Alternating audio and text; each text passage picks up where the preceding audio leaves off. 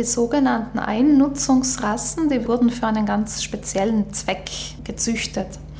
Bei Rindern gibt es eben bestimmte Rassen, wie beispielsweise das Holsteinrind, die eine sehr hohe Milchleistung erbringen, aber andererseits vom Körperbau her sehr mager sind, nicht so schnell an Gewicht zulegen wie andere Rassen und daher eben für die Mast jetzt wenig Ertrag liefern können.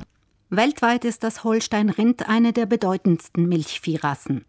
Die jährliche Milchleistung liegt im Durchschnitt bei rund 8000 Kilo pro Jahr. Das lässt sich nur durch gezielte Züchtung erreichen.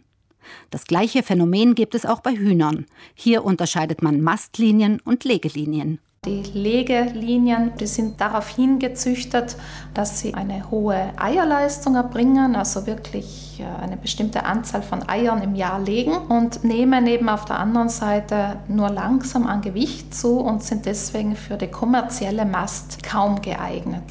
In diesem ertragsmaximierten System gelten männliche Nachkommen als nutzlos.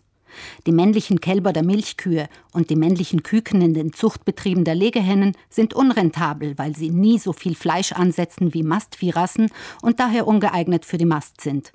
Sie erwartet in den allermeisten Fällen ein trauriges Schicksal. Wir wissen, dass aus Mitteleuropa eine große Anzahl an männlichen Kälbern über das Meer auch in Drittländer transportiert wird und dort unter sehr fragwürdigen Bedingungen geschlachtet und gemästet wird. Und es ist auch bekannt, dass männliche Küken zum Teil in den Zuchtbetrieben sofort nach dem Schlüpfen getötet werden. Männlich, nutzlos, tot. Allein in Deutschland werden jährlich 45 Millionen männliche Küken nach dem Schlüpfen vergast oder geschreddert, auch in der Biobranche. Allerdings hat man sich hier schon vor ein paar Jahren auf die Suche nach Alternativen gemacht und sie auch gefunden, und zwar mit den Zweinutzungsrassen. Sie sind nicht nur auf ein bestimmtes Zuchtziel ausgerichtet, sondern lassen sich für mehrere Zwecke nutzen. Früher waren sie sehr verbreitet und sind es teilweise auch heute noch. Für Südtirol wäre ein typisches Beispiel bei den Rindern das Grauvieh. Also das kann sowohl für die Milchproduktion als auch für die Mast gut verwendet werden. Aber natürlich, die Leistungen bleiben immer niedriger, wenn man sie jetzt mit spezialisierten Einnutzungsrassen vergleichen würde. Soweit mir bekannt, finden wir bei den Rindern noch etliche Tiere, die einer Zweinutzungsrasse angehören in Südtirol, also beispielsweise eben Grauvieh oder auch das Fleckvieh.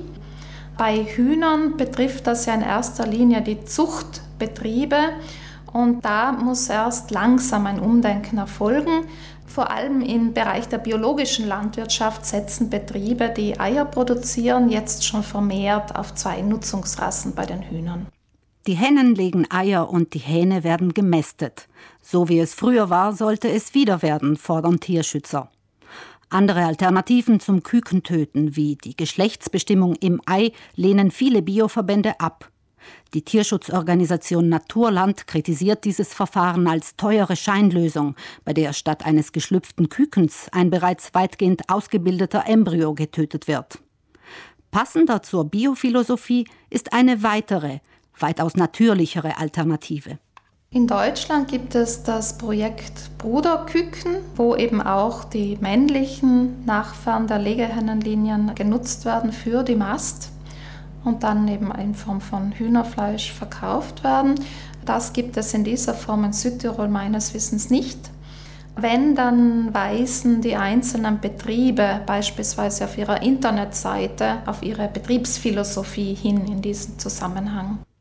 Während reine Masthühner nach etwa einem Monat schlachtreif sind, dauert die Aufzucht von Bruderhähnen drei bis fünf Monate, weil sie weniger und langsamer Fleisch ansetzen. Ihre Aufzucht ist daher deutlich teurer. Die höheren Kosten werden unter anderem dadurch ausgeglichen, dass die Eier der Geschwisterlegehennen mit einem Aufschlag verkauft werden. Angewendet wird dieses Prinzip allerdings nur bei 5 Prozent der in Deutschland jährlich aussortierten 45 Millionen Legehähnchen. Da ist noch Luft nach oben.